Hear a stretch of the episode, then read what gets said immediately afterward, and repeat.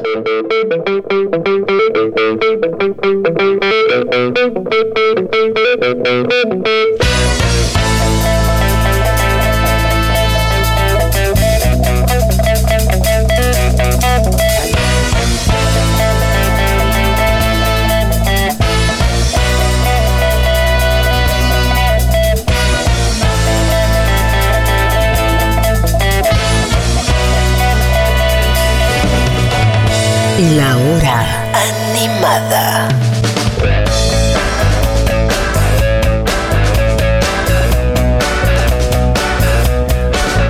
tal amigas? ¿Qué tal amigos? ¿Qué tal amigas? ¿Cómo andan? Sean bienvenidos a una nueva edición de La Hora Animada. Hoy día viernes 19 de agosto en toda la República Argentina. Un día soleado.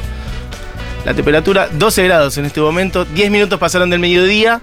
Y me extendería con muchas cosas como solemos hacer en la apertura. Hoy igual tenemos muchas cosas, después tenemos agenda, iremos haciendo distintas cosas. Hay algunos estrenos también de música para comentar y demás, pero voy a arrancar directo con eh, el invitado del día que ya está acá dentro del estudio, así que lo voy a presentar. ¿Cómo estás? El señor Alejandro Terán en el estudio de Futurock. Buenas, ¿cómo van? ¿Cómo va Futurock? ¿Qué Her- tal? Hermosa casita con un patio muy soleado, sí. ¿Viste una, qué una laburar con ese paisaje. Es, eh, es muy clave. eh, te contaba antes, nosotros antes de armar Futurock veníamos de, de la experiencia nacional y por ejemplo el edificio nacional es hermoso, tiene grandísimas El viejo virtudes. edificio de Maipú. El de Maipú al 500, este, la acústica, la infraestructura, Sí, los sí. estudios, etcétera. Pero es muy cerrado, por ejemplo. Y cuando armamos esto, Yo soy un murciélago. Yo, este- Mi casa es como, como una cueva de un murciélago gótico. Ah, ¿sí? Y tengo que preguntar, ¿es de día o de noche ¿En cuando serio? estoy escribiendo? Después pero porque elegís cerrar cortinas y demás o porque tengo una cierta tendencia, soy claustrofílico, ¿viste? En vez de claustrofóbico, soy claustrofílico. Me gustan los lugares te gusta cerrados. estar encerrado. No, de- fuera de broma, el, Sí. El, el hecho de no saber bien qué hora es me permite mejor concentración. Cuando ves el paso del día decís, "Puta, quiero ir a, a, a la plaza Ah, o algo. claro. En cambio, si, si es neutra la... Pero eso te pasa porque por una dinámica de laburo por ahí, de que te quedás laburando un montón. Mi, mi, a veces me da un poco de vergüenza, pero mi, mi labor diaria es de 16 horas. Frente, a la, frente a la partitura así, tiqui, tiqui, tiqui, tiqui. Desde hace casi 40 años. Bueno, hace 40 años sin computadora. Pero ahora con computadora. Pero eso es porque es- sentís que es tu ritmo normal de laburo, lo llevas bien. Sí, o no, los- es, que no es un trabajo. Ok. Es una especie de, de autismo no diagnosticado. Ojo, no lo estoy diciendo en broma, ¿eh? ¿No? Este, una especie de leve parte del espectro, yo Que- puedo levantar la mano, Ok, ¿eh? Sí, mira. sí, sí. Mira. Ok. Sí, y con, or- con todo orgullo, por supuesto. Y lo por eso, es algo que, que llevas bien, que lo sentís Sí, bien. sí, pa- a mí me. el- el, eh, las grabaciones, viste que la- el mu- los músicos han, han logrado muchas conquistas sindicales en los años. Sí. Y, y- y cada dos horas hay que parar de grabar. Siempre yo me quedo como manija, como ya hay que parar. ¿Cada cuánto? Cada dos horas hay que hacer un, un descanso. Mira, no sabía que estaba como reglamento. O sea, obviamente Sí. que puede ser lo lógico, seguro. Sí, de dos horas tiene que haber 15 minutos Mira, de, de relax. de frenar un poco. Que es lo lógico, yo Seguro, lo entiendo claro, sí. perfecto. Y vos siempre querés seguir. yo me- recién me enganché, yo a las 10 horas quiero seguir, bueno. Es Y muy sentís que el- también. sé Sentís que también.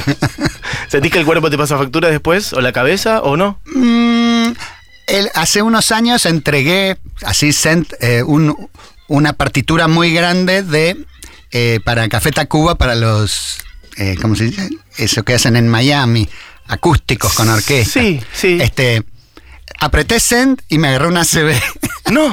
me explotó el cerebelo. Para, pero ¿es metafórico o No, real? no, de verdad. Ah, ¿Tuviste una CB? Me, me sacaron de ahí, estuve un mes en la clínica con diagnóstico de muerte.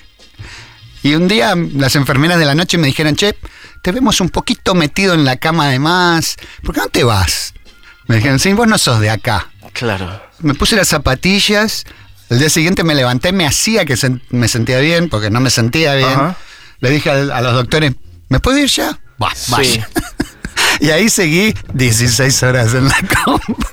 Y así sigue, bueno. Y nadie te dijo, che, capaz algo de lo que pasó, modificar alguna conducta. No, algunas modifiqué. Ok. El, eh, porque viste que hay un filósofo coreano que dice que el músico cree que se está autorrealizando y en realidad se está autoabusando. Sí, autoexplotando. sí. autoexplotando. Hay muchas profesiones en las que pasa eso. Claro, yo soy un poco de esos workaholics, ¿no?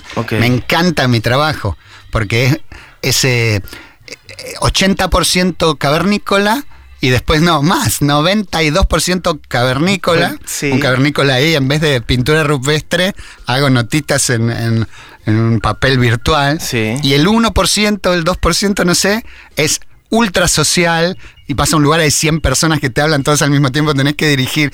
Es un de, de cavernícola, señor social, en 10 segundos, ¿viste? Como la aceleración de los Pero y autos. la parte de, de- y la parte, por ejemplo, del lobby, de llevarte bien con gente, de hablar con uno y con otro, qué sé yo, ¿te sale o te cuesta? ¿La sufrís? Porque por ahí hay mucha gente que tiene esta característica que decís de, de ser más una persona de laboratorio, de, de biblioteca, de estar encerrado, que le cuesta a la otra. No la sufro. Te veo muy, pero- muy canchero, muy fluido. Pero soy, soy del espectro, un poquito, ¿viste? Ajá. Este, soy un.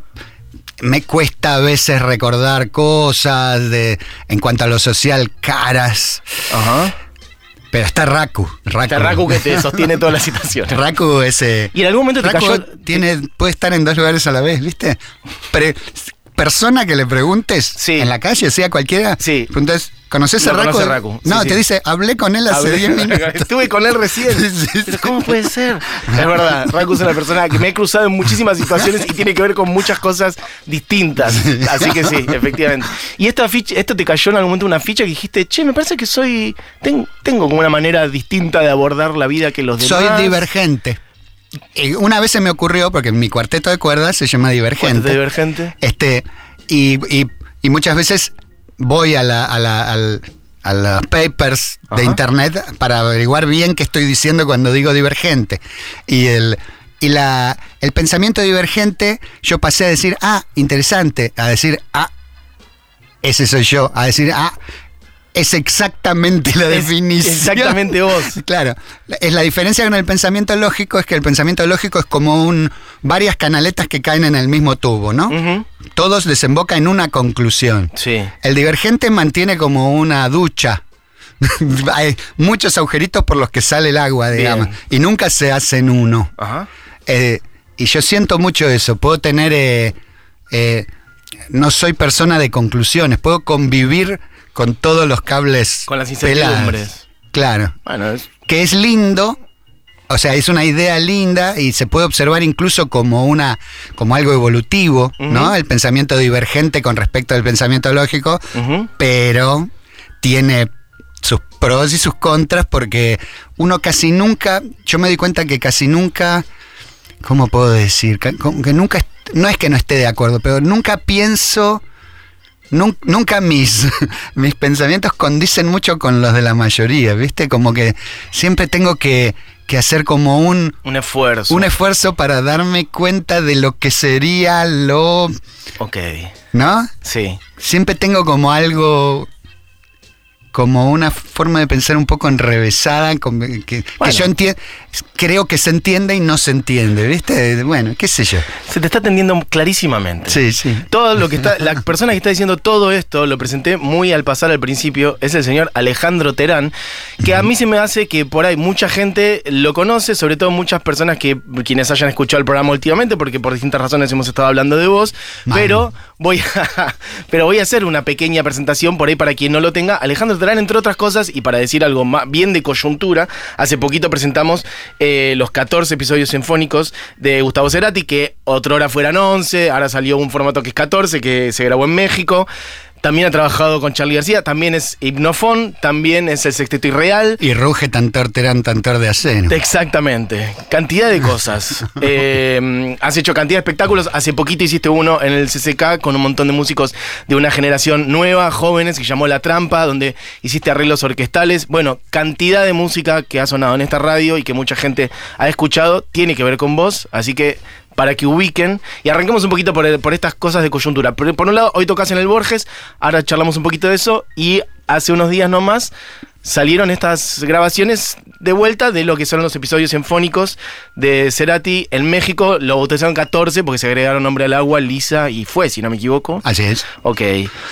Cuando terminamos de hacer eh, eh, el- los 11 episodios sinfónicos, no fueron nunca, no tuvieron nunca la idea de ser un disco, ni un DVD, ni una gira, ni nada. Era un programa de televisión que nos ofreció un productor. Era un programa especial de televisión de Cerati con orquesta. Pero nunca dejó de ser la idea de un programa de televisión con una tecnología nueva, que eran uno...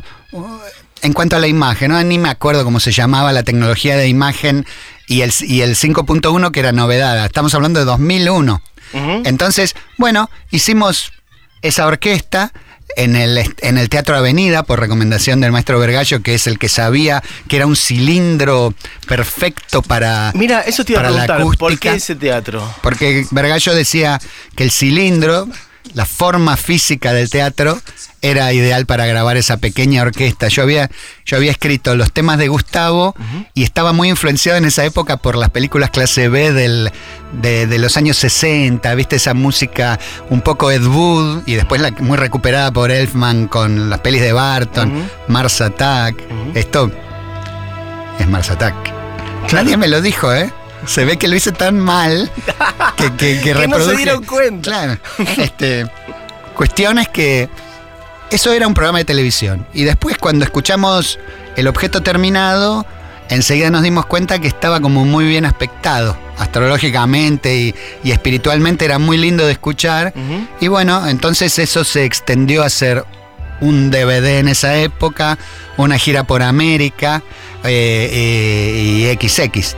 Bueno. En- y entonces uno de los shows más importantes de la gira americana fue en México. Entonces yo recordaba perfectamente que ese show había sido especial porque la orquesta era muy buena. Es impresionante. Sí, sí, sí. Es realmente impresionante. La orquesta era de un austríaco y era privada la orquesta, era de ese señor. La de México. Sí, sí, la de México. Llegamos ahí, el austríaco preguntó, pero ustedes trajeron partituras. sí, eh, eh, nos tenía desconfianza, ¿no?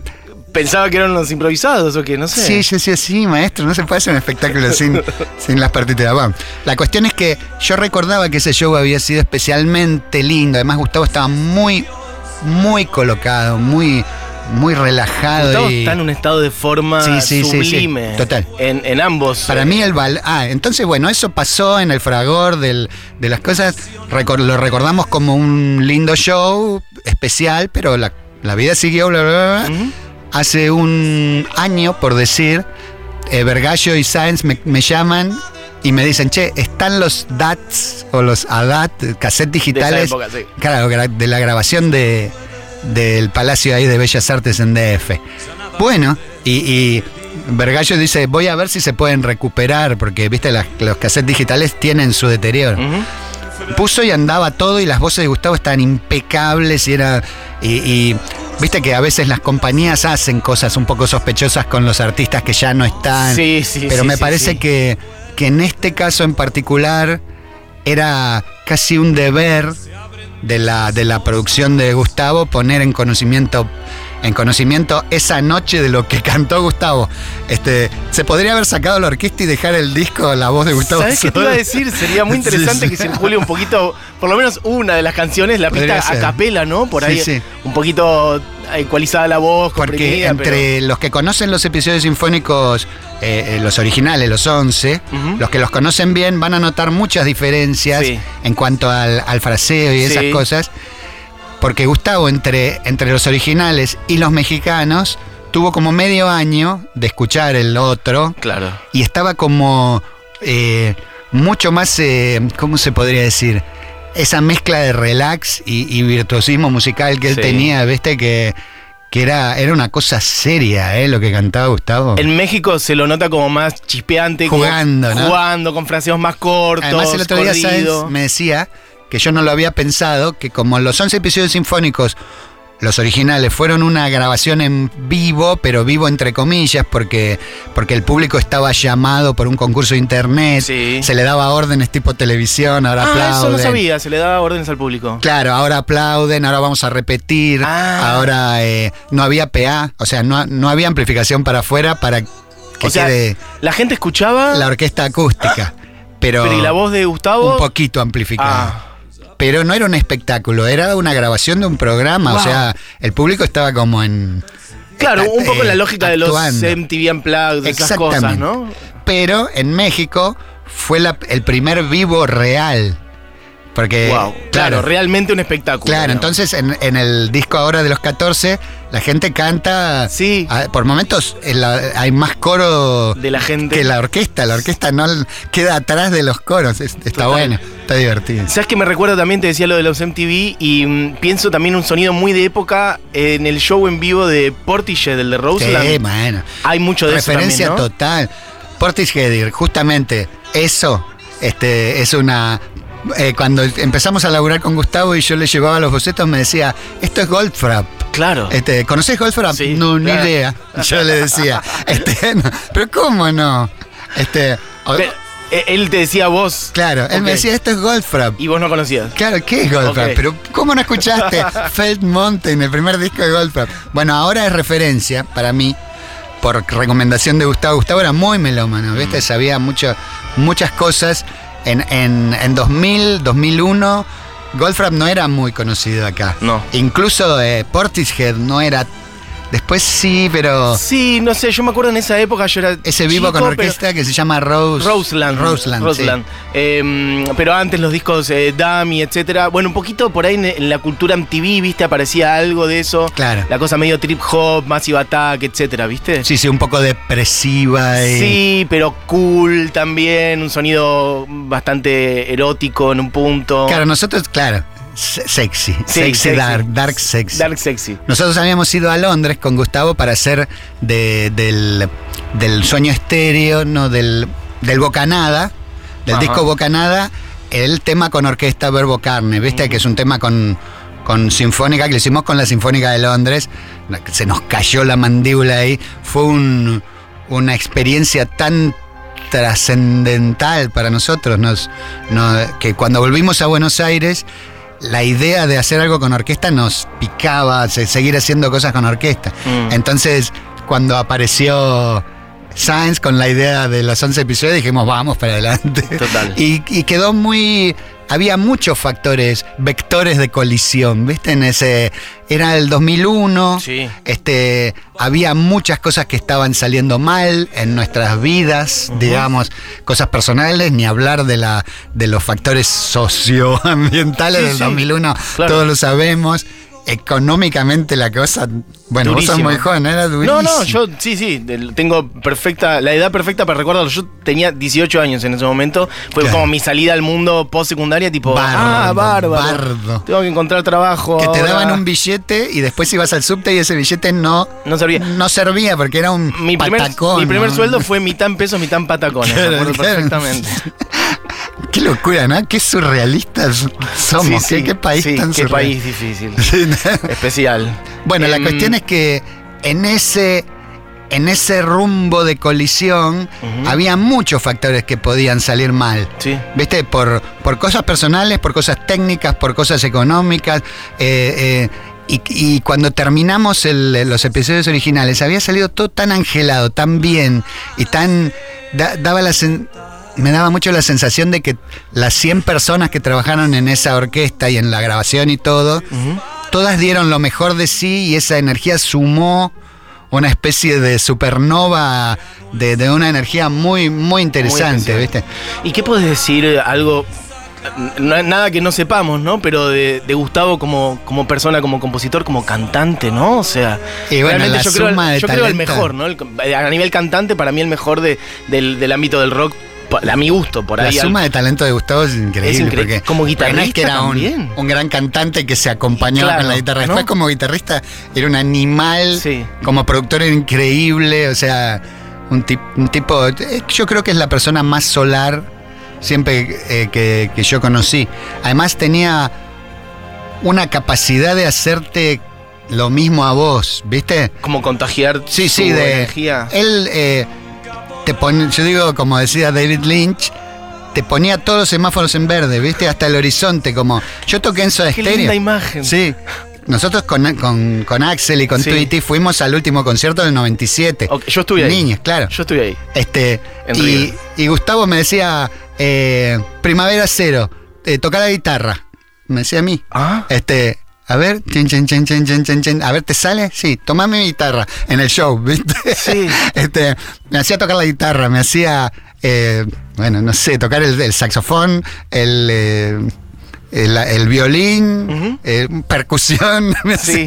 y después aparecía con, che, vamos a Londres a grabar Claro. la filarmónica. ¿Escribiste alguna vez para una sinfónica completa? Mm, y, mm, ¿Qué, qué te puedo decir? Bueno, pero y te tirabas esa pileta. Sí, total, yo soy re gozón. Hermoso. No, no tengo. ra- rara vez me. Te, hayas- te has achicado. Sí, no, no, al contrario. A veces me comentan que no soy consciente de los riesgos que estoy tomando. Bueno, hoy tengo bien. 55 años. Ya aprendí, un poquito aprendí. Divino. Che, vuelvo a decir, hay gente que está preguntando, ¿a quién estás entrevistando? Lo, lo vuelvo a decir, eh, está el señor Alejandro Terán acá en el estudio, responsable, entre otras cosas, como veníamos diciendo recién, de los arreglos orquestales de los episodios sinfónicos de Cerati, pero de tantas otras cosas. Quería arrancar, ahora ir un poquito también hacia vos, hacia el principio. ¿Cómo fue que te metiste, eh, cómo llegaste a Cerati, pero en tu vida? ¿Cómo arrancaste con la música? ¿Cuál fue tu camino? ¿Te consideras arreglador, multiinstrumentista, compositor? Si tuvieras que definirte o no te interesa definirte. No, yo soy eh, hijo de una inmigrante alemana que llegó en los años 50 a Argentina. Ah, mira, primera Este, generación ella. Sí, o sea, sí. Vos. Llegó después de la guerra. Ajá. Este.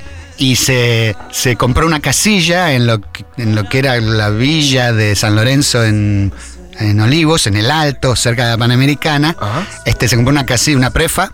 Y, y bueno, y ahí en esa prefa me crió a mí eh, como el príncipe Rainiero, ¿viste? Poniéndome Schubert, Mozart y, y Bach. Ah, mucha la- música académica, clásica. ella era una, una chica muy formada en, en la música europea, digamos. Ajá. Era violinista, pianista, cantaba, leía a primera vista, pero no consideraba ser música, era simplemente. Ella decía, yo soy una chica bien educada. Este, eh, la cuestión es que mi papá era músico, pero más de street mus- musician, como músico Ah. de la calle, trombonista, arreglador. eh, ¿Argentino o también Argentino, inmigrante? Ok. eh, Easy Rider, ¿viste? Sí. Hombre de moto. De girar, de mover, sí, sí. nómade. Y fue, se sacó la lotería con Valtraut, que era mi mamá, que la. eh, y bueno, y de ese, de ese dúo, mi viejo en casa se volvía medio guitarrero, ¿viste? Después afuera trabajaba de músico, pero en casa tocaba la guitarra y cantaba los hits de moda, y, ¿cómo haría uno ahora? Sí, claro. Este, la cuestión es que eh, yo creía de chico, ya tenía una afición por, por centrar mucho mi concentración en hacer planos y, y de- quizás eh, un poquito despegado de la realidad exterior, Ajá. un poquito. Sí. Este, a los 12 años entré en el conservatorio, A los 12. 12. Bien. duré un año, Ajá. después no pude hacer nunca más ningún estudio. Mirá, o este, sea, soy no nunca hice la secundaria. me, me dejé un par de cosas. impresionante. No pude estudiar con maestros, toco la viola, pero soy autodidacta. Jamás estudié armonía, ni instrumentación, ni orquestación. Sí, estudio, todo el tiempo estudio. no, seguro. Pero ahí- no, no formalmente en una institución. cuando Isabela, bebé azul, mi hija biológica, este, tenía algún problema en la escuela primaria, me llamaban las asistentes, eh, la- las asistentes Sí, sí, pedagógicas, pedagógicas. ahí y me decían, los problemas de autoridad no los tiene ella, los tenés vos. Oh, ¿Qué te tipo que le fijes los límites o algo así? pero los problemas los traía, los, los llevaba a ella, pero eran Eran mías. Estoy de acuerdo, estoy de acuerdo.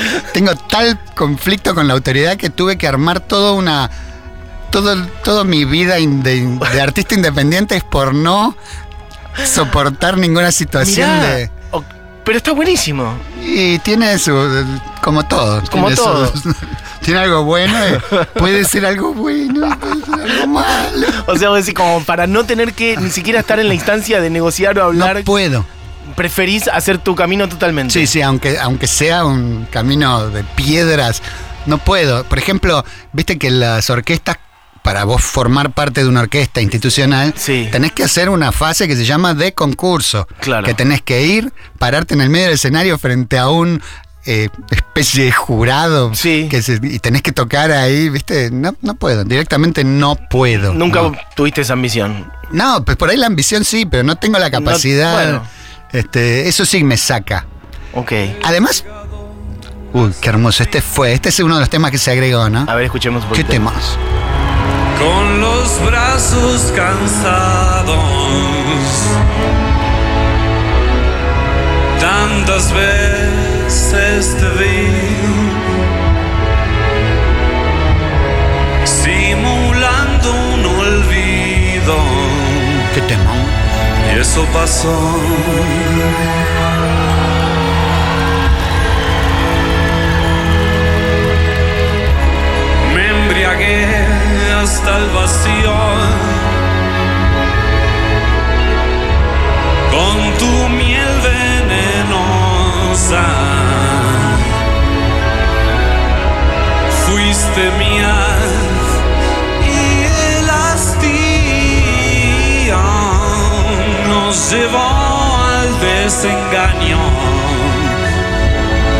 Eso pasó.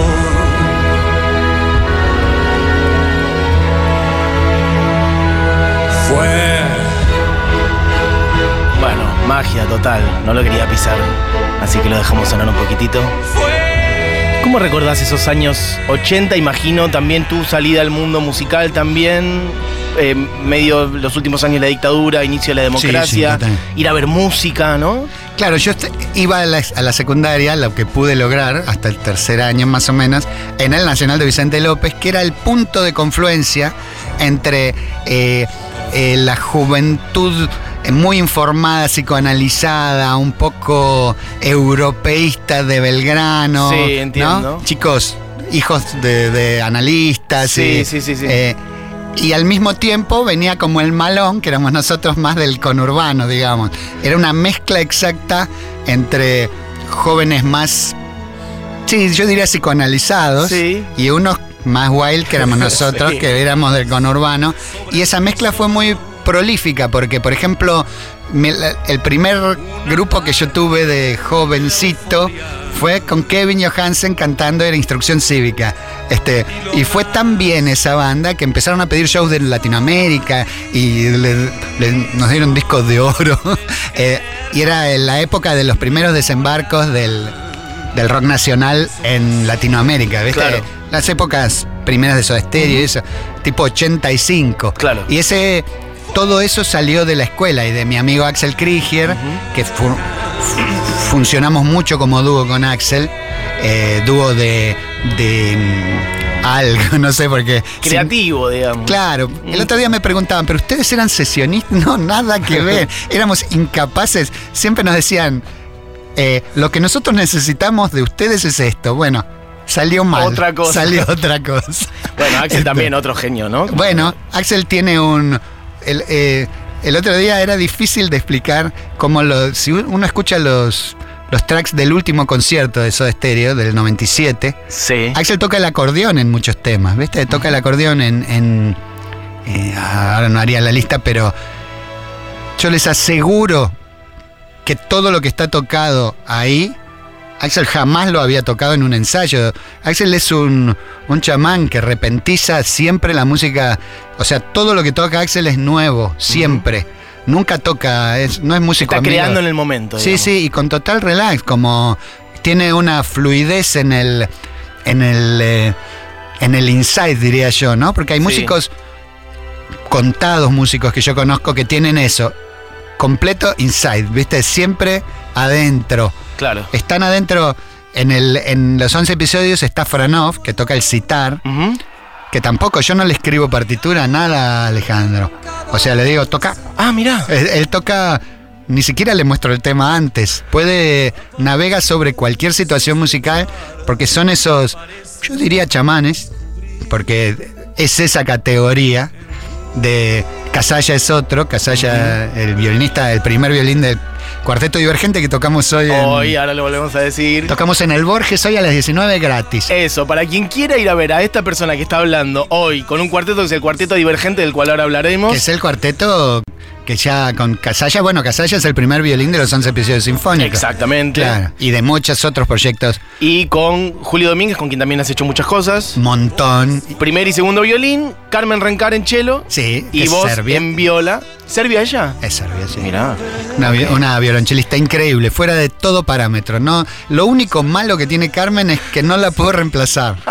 Es, viste, una persona realmente irreemplazable. Claro, te genera un problema. Si Carmen te dice no puedo, un puedo, show, no puedes ¿y a quién nada? llamo? ¿A Hay, hay mil chelistas, Cagás, pero, pero como Carmen, que tenga todo eso, porque la cultura serbia, viste, que es un poco la cultura de mi madre también, porque eh, mi madre era alemana, pero de cultura un poco croata, de, de familia.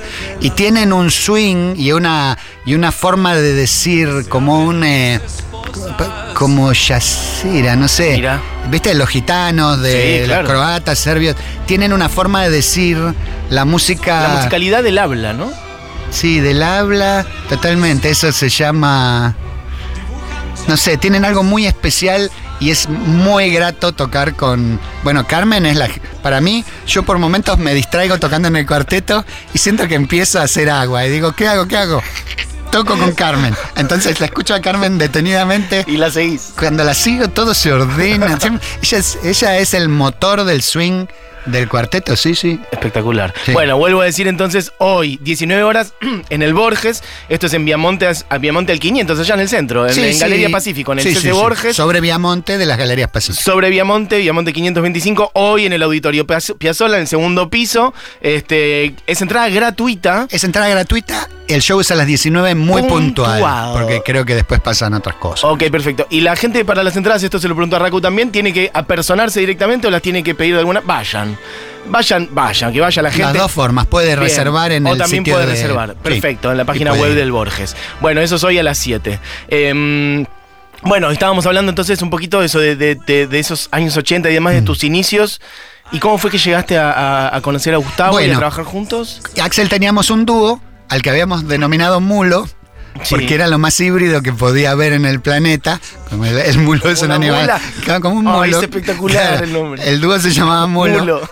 Era como la, la hibridez total. Teoría total. Y no sé por qué razón, en un momento tuvimos la oportunidad de expandir ese dúo, Ajá. hacer una pequeña orquesta para un espectáculo. No me acuerdo ya quién fue que sostuvo esa producción, no me acuerdo. Pero la cuestión es que terminamos en un sótano del, del centro porteño, tocando con una orquesta que habíamos contratado, Ajá. sin conocer a los músicos, poniéndole las partituras y por supuesto... Gran parte de las cosas salieron mal Mal. pero salieron mal de una manera tan simpática que fue un show que Que todavía... salieron bien. Sí, sí, que de alguna manera salieron bien. Y ahí estaba Shantom, Pablo Ajá. Shantom. Sí. Y Shantom era, era- es muy amigo de, Gus- de Gustavo. Sí. Y parece que Shantom le dijo, che, hay un par de frikis que hacen unas cosas orquestales. Este, yo... eh, eh, ah, y Axel no estaba escribiendo música, Axel es más del, del- de, de la poesía musical, más que del... Yo soy más de escribir. Entonces Gustavo nos llama a los dos como dúo. Y como Axel no estaba escribiendo, escribí yo los arreglos de Sueño Estéreo, ¿viste? Del disco blanco de, de Soda El Stereo. último de estudio de Soda. Claro, que fue el, eh, la, la, prim- la primer colaboración que yo hice con Gustavo. Y, y era gracioso porque yo no tenía ni, ni estudio virtual, ni, ni, ni manera de mostrarle maquetas, nada. Claro. Le mostraba partituras escritas y Gustavo me decía, sirve todo, sirve todo. Entonces eh, grabamos cosas, grabamos unos hay unos separadores de cuerdas. Yo escribía cosas random, ¿viste? Sí. Eh, estaba un poco era rara la. Hasta que, hasta que Gustavo no trajo las mezclas, fue a Londres a mezclar eso. Sí. Cuando las trajo de vuelta, recién ahí yo entendí por qué le gustaba lo que yo hacía, o no sé, algo así. Al principio yo sentía que estaba haciendo. que, que estaba eh, como friqueándole el disco. Claro. Ah, bueno, eso es. Este es. No, en- por un momento sonó. eh, Sí. Eh, Ella usó mi cabeza. Ella usó mi cabeza como un revólver. Ese es un tema de ese disco. Claro. que hay partes de cuerda que yo había escrito, siempre comento eso, para mostrar cómo texturizaba a Gustavo, ¿viste? Ajá. Yo escribía partes que eran evidentemente. Sí. Este. que eran back para mí, que eran partes de, de orquesta de acompañamiento, por decir, y él en la mezcla las ponía como tema main, ¿viste? Como el- Claro. eh, él eh, era, era muy, muy capo para tomar eh, ¿cómo se dice eso? Como un texturizador, un eh, como de hacer- capas, ¿viste? 3D Claro. y llevar. Pero vos por ahí habías pensado que algo que lo que voy a decir- habías hecho era una capa que iba a estar más atrás y él, la lo traía ponía delante de Claro, todo. Sí, sí, sí. Esas melodías de cuerda de ella usó mi cabeza. sí. Ella usó mi cabeza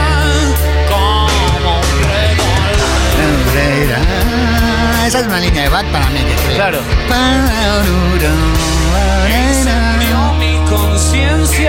Pero quedó como riff. Al riff, claro, es un riff, directamente. Sí, sí, es sí. un riff eh, rockero. Y después de. Claro, ya nos vamos a comer todo el programa. Y después de esto, de este laburo con Cerati, yo quiero charlar de un millón de cosas con vos todavía. Mm. Los enumeramos al principio, ya sé que no vamos a llegar, pero después de este laburo, entiendo que por ahí Charlie escuchó algo de los episodios sinfónicos. ¿Y cómo fue ese, ese pasaje? García estaba viendo en la casa de, de- de Coronel Díaz todavía. Ajá. Estaba viendo el DVD y me llama y dice: Quiero. eh, quiero hacer lo mismo, pero que no se vea el director. Dice, eh, gran frase de García que, que comento siempre. No se vea el director. Claro, porque le O sea, molestaba la. todo él, claro, claro. sí, sí, sí. Le molestaba la presencia Claro. que casualmente era yo. Claro. Este, bueno, entonces le digo a Charlie, pero ¿cuánto tiempo disponemos para, para formular estos episodios García? Sí. Dice, "Y es jueves hoy, el sábado. No, sería". no. que había un cosquín. Entonces, eh, entonces le digo, no, no, no puedo hacer una orquesta en un día.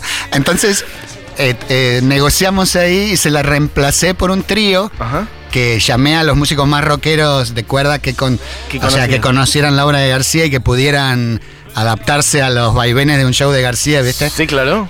Y entonces llamé a Casalla, del que hablábamos, Javier, el violinista increíble, también violinista de bajo fondo, violinista de divididos. Este eh, yo tocaba la viola y Julián Gándara, otro mu- muy buen músico chelista rockero. Este, y con ese trío trabajamos un montón de años con García, todo el 60 por 60, que es un disco doble que Triple, triple, triple. triple, claro, tres discos son. Este, todo eso sería como el, el corolario, el corolario de la, del trabajo del trío de cuerdas con García, digamos. Y ese trío, bueno, sí, yo creo que, que compendiamos ahí por lo menos 70 temas de García desde el primer Claro. Sui Generis hasta, hasta Kill Hill, digamos. Claro, descomunal. Claro, hizo un trabajo muy lindo para escuchar el, el trabajo de la cuerda en 60 por 60. Son discos. Arreglamos hermosos. Julián y yo, ¿no? Eh, Yo escribía, escribíamos temas a lo loco así y en el ensayo se los, se los íbamos mostrando a García. Y porque Cerati me decías que te decía todo sirve, todo sirve. Y, García, ¿qué No, decía? García es un. García tiene facetas que por ahí no son tan conocidas, pero por ejemplo, García como director Ajá. en ensayo, ¿cómo te puedo decir? Para que la gente que no es del, del gremio, él, como el director técnico durante la semana, Sí. ¿viste? No el director durante el partido, el de la semana. García es único. La capacidad de. eh, un ensayo con García tiene un nivel de creatividad y de. Y, y de sapiencia también, porque, porque eso podría desembocar en un caos, el sistema de García, y no, él tiene, no, no se repite, no, no confía nunca en el García de ayer, o sea, es- siempre es algo nuevo, siempre tiene otra idea, siempre. Por eso a veces es tan, tan ardiente trabajar con Charlie, Mm. ¿viste? Porque él tiene la bola, la- como dicen los koanes japoneses, la bola de fuego en la boca, ¿viste? O sea, nada, nada puede permanecer quieto en el mundo de García. Ni Entonces, siquiera lo que él mismo creó ayer. si Claro, lo tiene ¿no? que cambiar, lo Ya cambia. se olvidó, le chupa un huevo, ya está en otro. está en otra, Va, sí, va sí. como con un cohete, ¿viste?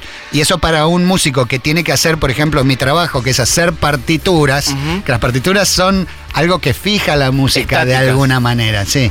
Entonces puede llegar a ser un poco complicado trabajar con Charlie, pero bueno, siempre le encontramos la vuelta. Después en el 2013 hicimos un, un intento de hacer una obra sinfónica en Colón, Sí. en el Colón, y en un momento mm, eh, pensé, hay dos opciones, una víctima o 100 víctimas. Claro. Me, me, me tiro, me tiro.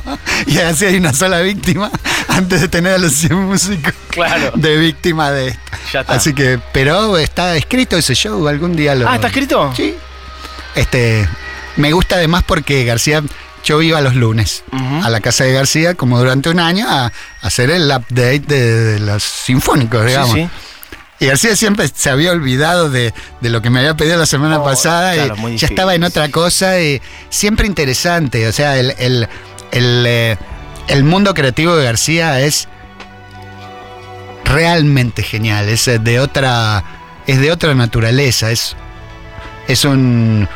Pero es, es muy difícil el trabajo y además pasa algo que uno se apega. Viste que lo primero que dicen los orientales es evitar el apego. Mm. Y, y cuando uno trabaja con un, con un material sinfónico y empezás a gustar de cómo te quedó esa, esa frase del oboe que se liga con la de. Y dices, ay, qué linda, y viene García, Y ¡ah! la te saga. pega. Claro. Entonces, para el apego es un trabajo. Yo no soy especialmente apegado, pero, pero hay un momento en que te da taquicardia cuando, cuando, el, cuando el. Viste que el contrapunto, el contrapunto para alguien que no es del gremio se explicaría como en la multi la multipista de la música. Mientras el contrabajo toca una cosa, en la flauta toca completamente otra, pero combinan. ¿no? Y ese punctus contrapunctus que se decía en la Edad Media derivó en la palabra contrapunto que no tiene ni sentido, pero, pero no es contrapunto. Bueno, la cuestión es que cuando empieza a caminar el contrapunto es como, como cuando empieza a caminar un una partida de ajedrez Mm. o el Tetris, cuando empiezan a caer todas en su lugar. Te, te- te da taquicardia de, de- de emoción cuando la parte empieza. Es como, como que la parte empieza a componerse sola Claro. en un momento. Cuando si la plantaste bien, ya las voces empiezan a. a- a- Cobra vida. empieza- Cobra vida, sí, sí, sí.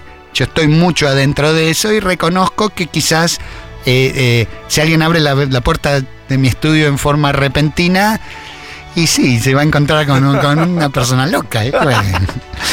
El que dice todo esto, lo vuelvo a decir, nos vamos a comer todo el programa, vamos hasta el final, Juli. Es eh, Alejandro Terán, eh, con quien estamos hablando de que arrancó el programa, hablamos mucho de Cerati, hablamos de Charlie. Voy a volver a decir que hoy Alejandro Terán se presenta eh, con su cuarteto divergente en el Centro Cultural Borges, en Viamonte 525, en el Auditorio Piazzola, este, en el segundo piso, a las 19 horas puntual, así que vayan ahí directo y, o si no pueden pedir las entradas este, por la web. Bueno, vos tenés también tú, mm, porque estos son proyectos que laburaste con grandes figuras de nuestra cultura popular, Cerati, Charlie García, pero también está Hipnofón, por ejemplo, Sexteto Irreal. Hablemos un poquito de eso, que son joyas también. Cosas que Bueno, armaste. Hipnofón es la derivación directa de aquella orquesta que armé para eh, los 11 episodios sinfónicos. Mm. ¿no? Vol- o sea, la, la línea de tiempo sería, volvimos de Londres con hambre de orquesta, eh, surgieron los 11 episodios, armé una orquesta de más o menos 48 músicos eran, no una orquesta muy grande, una orquesta tipo cine, este, y esa fue la orquesta de amigos, por decir, de que, que grabó los 11 episodios originales, y después de eso me fui a Europa a laburar con Serrat, este, estuve en el quinteto de Serrat como tocando, en- Sí. como instrumentista, y, y cuando volví sentí que podía tener como, volví con plata, de lo de, de- Importante, bien. plata como para tener un pequeño año sabá- Sabático. unos meses sabáticos. Unos meses. Este, y digo, bueno, me escribo un disco de orquesta para mí. Entonces, Ajá. con la, con la base de la orquesta de Gustavo, formé Hipnofón, que es una orquesta muy chica, de 16 personas. Este, Igual déjame decirte que para hacer una orquesta chica, pero 16 personas es un número, ¿eh? Es sí, un número. una- un pequeño ensamble. Seguro, pero, seguro. Claro. Para una orquesta chica, pero 16 Claro, son una 16. sinfónica son 80. No, sin duda, o sin 100. duda. Ujú. Bueno, entonces escribí este disco que se llama El Futuro, que todavía me da muchas satisfacciones. Es un disco extraño, de, completamente caprichoso, ¿no? Como que, que hice realmente por, por el por la pura Por por, el puro placer. placer. de escribir y con muy grandes instrumentistas que incluso después de este disco que es 2007 2007, me creo que es 2007 Además, eh, hicieron grandes carreras hay, y hay versiones muy lindas de, bueno, tangos o música. Ah, no sé si tangos, pero digo, Sí, Rubia de New York. no es un tango, pero- es un sí, foxtrot. Es un foxtrot, por eso. Eh, pero de. Bueno, eso, grandes versiones de- totalmente de otro lado. Sí, porque yo estaba buscando ahí, el, el- el concepto madre de ese disco era si existía una psicodelia argentina. Hermoso. Porque uno, uno asocia la psicodelia con un color medio Sí. Hendrix, Woods. Sí, Woodstock. sí, sí, total. Parecen- eso no es una psicodelia Nuestra, nuestra. Y la, la nuestra me- a mí me pasa más por mi propia locura de la tele cuando era chico, de esa de ese monoaural de, Mm. de propagandas con pequeño ensamble, muy parecido a este, ¿no? Eh, Los niños juegan y juegan y juegan, Sí. como con pequeñas orquestas muy pregnantes, muy crazy, Claro. porque eran cosas eh, realmente bizarras. Bueno, Sí, sí, lisérgico casi. sí. Claro, totalmente. Y me Mm. parece que hay una psicodelia que es eh, eh, auténticamente argentina y esa es la búsqueda de, de este disco, El futuro de Himnofón, que es del 2007 y también pueden encontrarlo en las plataformas desprolijamente porque somos los atendemos muy mal. Ahí hay una versión también, estoy tirando de memoria, pero de. Ay, ayer hablábamos de Mingus. Ay, había una Ah, de sí, Mingus, Pork ¿no? by Hat. Tremendo. Claro, porque Mingus estaba tocando en vivo Sí. y le avisaron que murió Lester Young. Entonces, eh, que le decían Pork Pie Sí, Hat, ¿viste? Que, por el, gorro. que quiere decir eh, gorro de tarta de chancho. Sí, sí, sí. Como era como Sí, una tarta. la de- Entonces improvisó esa marcha fúnebre que se llamaba Goodbye Pie ¿Sabes que no sabía que había sido una improvisación? Mirá el Claro. dato que me estás dando. Este, y nosotros hicimos otra versión ahí, linda. Tremendo. Bueno, ahora que decís esto de la psicodelia y la lisergia, claro, entiendo que hay una línea que une eso a todo, un poco todo lo que haces, al sexteto irreal también. Claro, y mientras sucedía, eh, el sexteto irreal era, eran los momentos cuando tocábamos con la portuaria, con, con Axel, mientras se armaban y, y llegaban los músicos, había siempre una especie de jam constante, producto Sí. del- de, de la... De, de la resina, que del, cannabis, digamos, Sí, por decir. sí. O sea, que uno generalmente gastaba más energía en, en la, eh, en la improvisación de antes del ensayo. Yo llegaba quemado en el ensayo. Este, porque se había gastado toda la energía en la hora de zapar antes. Sí. Este, y bueno, y eso nos parecía que, que también había que mostrarlo. El, el, entonces eh, empezaron a surgir grupos. Primero se llamó La Continental con Cristian Basso, este, Axel. eh, después lo conocimos a Manu Schaller, el terminista eh, y músico electrónico eh, y, y productor. Que, que fue un antes y después en el sexteto porque el, el alma del sexteto es Manu, con su theremin, ¿viste? Toca. El theremin es ese instrumento que se toca, sin Toca- tocar Sin tocar, sí, sí. que se toca solo por acercarle las manos. Las manos. Bueno, esto es el sexteto. Y esto es realmente como un club. Esta, esta grabación que se llama Jogging, este disco, es, es producto de una sesión que duró, no sé, 14 horas seguidas Sí. de tocar cualquier cosa. Ah, pero no había una planificación de Nada. estos son los temas. No, No, no, no. te creo. ¿En No, serio? El, audio dura aparte. 12 horas. El audio dura 12 horas. O sea, debe haber muchísimo más, más material ahí Sí, todavía de lo que. Y, y Oh. después se sentaron Samalea y Manu a recortar y convertirlo en, en los 40 minutos de disco Claro. que hay. Pero no había ni temas, nada, era completamente locura y real. Y, y hay cosas lindas, ¿no? ¿Qué? Es, un, disco hermoso. A mí me encanta. Pero gran parte hay que decirlo, se lo debemos al trabajo de paciencia infinita de postproducción, edición de Mano Schaller y, y, y Samalea que se sentaron a.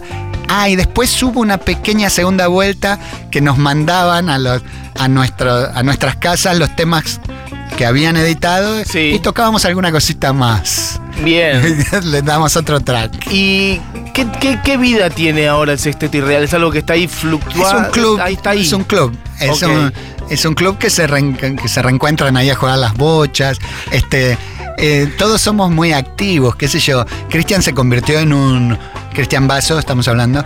Se convirtió en un músico de cine de- internacional sí, sí, sí, sí, sí. muy importante. Axel vive entre Europa y acá. Eh, Manuel también en su estudio y su hace sus proyectos de, de- está haciendo realidad aumentada. Está, Mira. es el más tecnológico de todos. Y Samalea, bueno, ya sabemos que ahora está en París, este, con Michelle, haciendo, haciendo vida parisina, Musicazo tocando todo. con Violet y, y, eh, el eh, Benjamin Violet. ¿viste? Benjamin Violet, sí, sí, sí. Lo pronuncio pésimo, pero sí, la, Benjamin Biolay. la, la cuestión es que Sí. somos todos medio traicioneros a Sí, la hora de la- lograr un al- ensayo. Entiendo. Entonces el, el sexteto irreal es, es banda sin ensayo también. Nos reencontramos y decimos, bueno, nos vemos en tal, en tal teatro y armamos ahí y nunca se sabe. Ahí los rumbos de colisión no se esquivan, ¿viste? A veces terminamos colisionando. Claro. Siempre la primera parte es buena y después del descanso después ya- somos cinco zombies que ya no tienen nada que decir. Pero bueno, así lo nos vamos recuperando. Che, quiero decirte que llegaron muchos mensajes de gente que te conoce y que te saluda y que conoce tu música y que te admira. Y también mensajes de gente que dice, estoy descubriendo a Ale Terán ahora y que está fascinada con todo lo que estás contando. Eh, imperdible todo lo que dice en el docu Charco, Canciones del Río de la Plata. Ah, dice sí. alguien por acá. Por favor, suban esto a un podcast. Bueno, lo vamos a subir a Spotify seguramente, después lo vemos con Juli. Charco es un documental que hizo Mayo, que es sobre la música rioplatense, combina la música uruguaya, o sea, encuentra las raíces del medio del río, o sea, apunta al medio del río, ¿viste? Ujú. Como la, la combinación que hay entre la música de Buenos Aires y la uruguaya. Muy lindo. Qué muy lindo, ¿sabes que no lo tengo visto? ¿Y dónde se puede ver? Está en las plataformas, me parece. Charco se llama. Este. Supongo que está en YouTube. Mira, Y bien. si no, estará en Vimeo o en esas en plataformas. algunas de esas, ok. Sí. Bueno, lo buscaremos. Yo creo que está en YouTube. Mira, te, te leo, hay, como te digo, muchos mensajes. Hay uno que dice, qué emoción Mati no sabía este genio de la música. Estaba en el espectro, como mi hijo de 15 años. No paramos de llorar con mi esposa. Muchas gracias por esta entrevista. Qué bueno. Bueno, gente que, que le, que le abre puertas algo, alguna de las cosas que estamos diciendo. Quería preguntarte ya sobre el final, sobre el estribo, sobre una de las últimas cosas que hiciste también trayendo a las nuevas generaciones, hablando de músicos y músicas nuevas, que fue el espectáculo La Trampa en el La CCK. Trampa. Este, ahí laburaste con, bueno, con Bebe Azul, Bebe Azul, que es mi hija. hija. Este, pero Con Chita, con, con Taichu. Catriel, Taichu, Con Paco. Catriel, con Ulises, ¿Cómo fue el abordaje a, a esas cabezas? Bueno, eso es todo re- eh, responsabilidad de mi hija Isabela Bebé Azul, Sí. que es la que me trae siempre noticias Data de. nueva. Claro, data nueva. Bueno, eh, de Catriel y, y Ulises Paco Amoroso. Es- eh, somos muy amigos. Ulises e Isabela son muy cercanos y hemos tenido mucha, antes de la trampa con Ulises, mucho ida y vuelta. Y él me decía, me gusta cantar eh, un tema del, del Piti. Este, y Catriel me decía, a mí me gusta cantar bolero. Y yo decía, pero ¿y por qué no lo hacemos? Y hagámoslo. Y bueno, para el que no vio la trampa, mm, ya spoileé, pero no debería haber Ah, spoileado. Pero sí. Como dices el título, todos son los que son, pero nadie es del todo quien es. Bien. O sea, es un, un sueño un poco bizarro y un poco tangencial, donde cada artista este, está Benito, está Zoe, Sí. está el Cuarteto Divergente, está Bebe Azul, eh, Chita Creo que Taichu. mencionaste todos. Bebe Azul, Benito Cerati, Catriel, Chita, Paco, Taichu y Zoe. Y bueno, después todos los músicos que Cuarteto como- Divergente Claro, sí, y la orquesta B14, W14, que no se llama himnofón porque Miguel, el trompetista, que para mí es el alma de la himnofón, Ajá. estaba en el italiano con COVID a punto de morirse. No me digas. Entonces no. Yo, yo decía, si no, no es himnofón. Con, sin Miguel Talarita, que Claro, lo conocerán. total, sin sí. Miguel Talarita, pero estuvo jodido. Muy jodido, sí, sí, me acuerdo. Sí, me acuerdo sí. de haber hablado de eso, sí, sí. Eh, sin Miguel no es himnofón, entonces le puse otro nombre, pero es la himnofón de alguna manera. Bien. Sin Miguel. Este, Después se curó, ¿eh? Sí, sí, sí, sí, sí.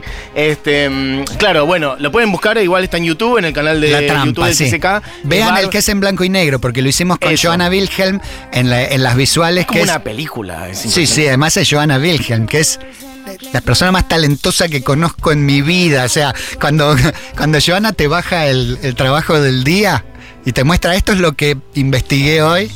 Ok. Cada cosa que te muestra es una obra artística, ¿viste?